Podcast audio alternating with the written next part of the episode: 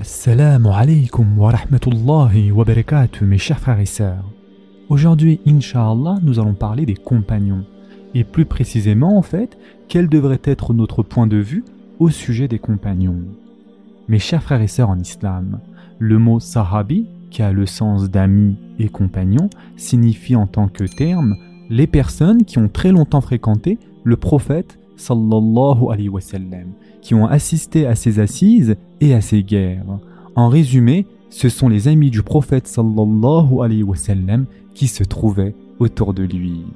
Il est très significatif que le Coran utilise l'expression l'ami de Mohammed en parlant d'Abu Bakr par exemple, qui est un des premiers musulmans. Et en effet, Allah dit dans le Coran Si vous ne lui portez pas secours, Allah l'a déjà secouru lorsque ceux qui avaient mécru l'avaient banni, deuxième de deux, quand ils étaient dans la grotte et qu'il disait à son compagnon Ne t'afflige pas, car Allah est avec nous. Allah fit alors descendre sur lui sa sérénité, sa sa'akina, et le soutien de soldats, c'est-à-dire d'anges, que vous ne voyez pas. Et il abaissa ainsi la parole des mécréants, tandis que la parole d'Allah eut le dessus. Et Allah est puissant et sage. Surat al-Tawbah, verset 40. Et donc ici, quand Allah dit quand ils étaient dans la grotte et qu'il disait à son compagnon, il s'agit bien sûr d'Abu Bakr radiallahu. Et donc l'importance et la valeur des compagnons sont importantes auprès des musulmans. En effet, ils ont pris place à côté du prophète sallallahu alayhi wa sallam. Ils ont assisté à ses assises et l'ont protégé et ils ont transmis sa sunna aux générations suivantes. Les compagnons qui ont fait preuve d'un grand dévouement dans l'expansion de l'islam ont également été témoins de la révélation du Qur'an. Après le décès du prophète sallallahu alayhi wa sallam, la génération des compagnons ont vécu en étant les représentants de l'islam. Ils ont éduqué des élèves et ont propagé l'islam selon leurs capacités, que ce soit dans la région du Hijaz ou dans les nouvelles zones conquises. Pour cette raison, les compagnons ont une place exceptionnelle, que ce soit dans le domaine de l'éthique religieuse, telle que la foi, les actes, la décence, la dévotion, l'abstinence, la taqwa, ou dans l'histoire de la science islamique. Ainsi, ils ont eu des éloges dans le Coran et les hadiths. Il existe plusieurs versets dans le Coran à propos de l'abnégation qu'ils ont fait preuve pour le renforcement et l'expansion de l'islam. Et en effet, Allah dit dans le Coran Les tout premiers croyants, parmi les émigrés et les auxiliaires, et ceux qui les ont suivis dans un beau comportement, Allah les agrée, et il l'agrée. Il a préparé pour eux des jardins sous lesquels coulent les ruisseaux, et ils y demeureront éternellement. Voilà l'énorme succès. Surat al-Tawbah, verset 100. Allah dit aussi dans le Coran Il appartient aussi aux émigrés besogneux qui ont été expulsés de leur demeure et de leurs biens, tandis qu'ils recherchaient une grâce et un agrément d'Allah, et qu'ils portaient secours à la cause d'Allah et à son messager. Ceux-là sont les véridiques. Surat al-Hashr, verset 8. Allah dit aussi Il appartient également à ceux qui, avant eux, se sont installés dans le pays et dans la foi, qui aiment ceux qui émigrent vers eux et ne ressentent dans leur cœur aucune envie pour ceux que ces émigrés ont reçus, et qui les préfèrent à eux-mêmes, même s'il y a pénurie chez eux.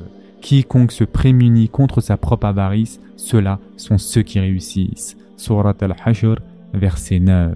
Allah dit aussi Allah a très certainement agréé les croyants quand ils t'ont prêté le serment d'allégeance sous l'arbre. Il a su ce qu'il y avait dans leur cœur et a fait descendre sur eux la quiétude, et il les a récompensés par une victoire proche. Surat al-Fatih, verset 18. Et enfin, pour terminer, Allah dit Mohammed est le messager d'Allah, et ceux qui sont avec lui sont durs envers les mécréants, miséricordieux entre eux. Surat al-Fatih, verset 29. Dans ces versets, mes chers frères et sœurs, les Muhajir et les Ansar, les participants à la bataille de Badr, ceux qui ont prêté serment d'allégeance d'Al Redwan et tous les compagnons qui ont assisté aux assises du prophète sallallahu alayhi wa sallam ont été loués.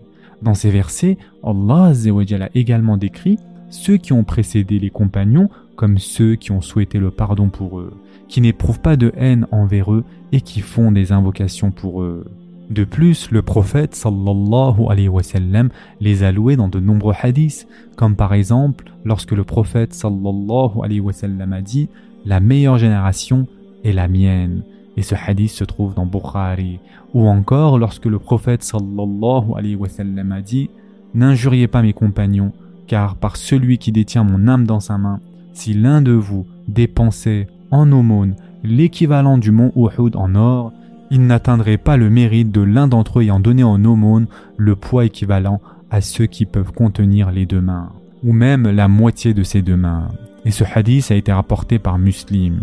Ou encore, celui qui insulte mes compagnons, que la malédiction d'Allah, des anges et de tous les hommes soit sur lui. Et ce hadith a été rapporté par Tabarani.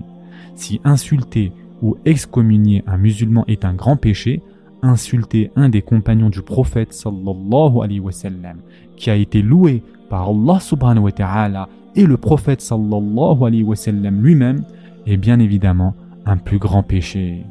Mes chers frères et sœurs en islam, comme nous pouvons le voir clairement dans le Coran et les hadiths, il a été affirmé qu'Allah est satisfait des Sahaba el-Kiram, qui sont les compagnons proches du prophète sallallahu alayhi wa sallam. Par conséquent, chacun de ces textes sacrés est la preuve de la justice et de l'authenticité des compagnons. Malgré tous ces textes sacrés, dans l'histoire, lors de la bataille de Siffin et de la bataille du chameau qui a eu lieu entre les premiers musulmans, les Kharijites et les chiites ont excommunié ceux qui étaient contre Ali radiallahu et ils ont osé remettre en cause la justice et l'authenticité de ses compagnons. En revanche, l'Ahl sunnah affirme qu'il est nécessaire de se commémorer chacun des compagnons avec gratitude et a également souligné qu'il faut éviter de médire les compagnons dont leur justice a été prouvée par les textes sacrés. S'il nous est indiqué ouvertement qu'une personne est un compagnon dans le Coran, ou de façon indirecte, comme pour l'exemple d'Abu Bakr an, nier cela est une raison d'apostasie, puisque cela revient à nier un verset du Coran. Mes chers frères et sœurs en islam, les compagnons ont en effet sacrifié leur vie et leurs biens pour l'islam, et ils ont reçu les louanges d'Allah Bien évidemment, l'affinité qu'ils avaient avec le prophète sallallahu alayhi wa sallam était différente pour chacun. Les compagnons comme Abu Bakr, Omar, Usman et Ali anhum avaient une relation plus proche avec lui. Tous les compagnons ont été acceptés comme fiables par les savants de l'Ahl sunnah et leurs points de vue ont été estimés comme une source dans la jurisprudence musulmane. Par conséquent, nous, musulmans, avons le devoir de commémorer tous les compagnons avec gratitude sans faire de distinction à leur appartenance à l'Ahl al-Bayt et laisser donc les choses qui ont surgi entre eux au jugement d'Allah subhanahu wa ta'ala. Ce sera tout pour aujourd'hui. En attendant, prenez soin de vous mes chers frères et sœurs et à très prochainement, Inch'Allah.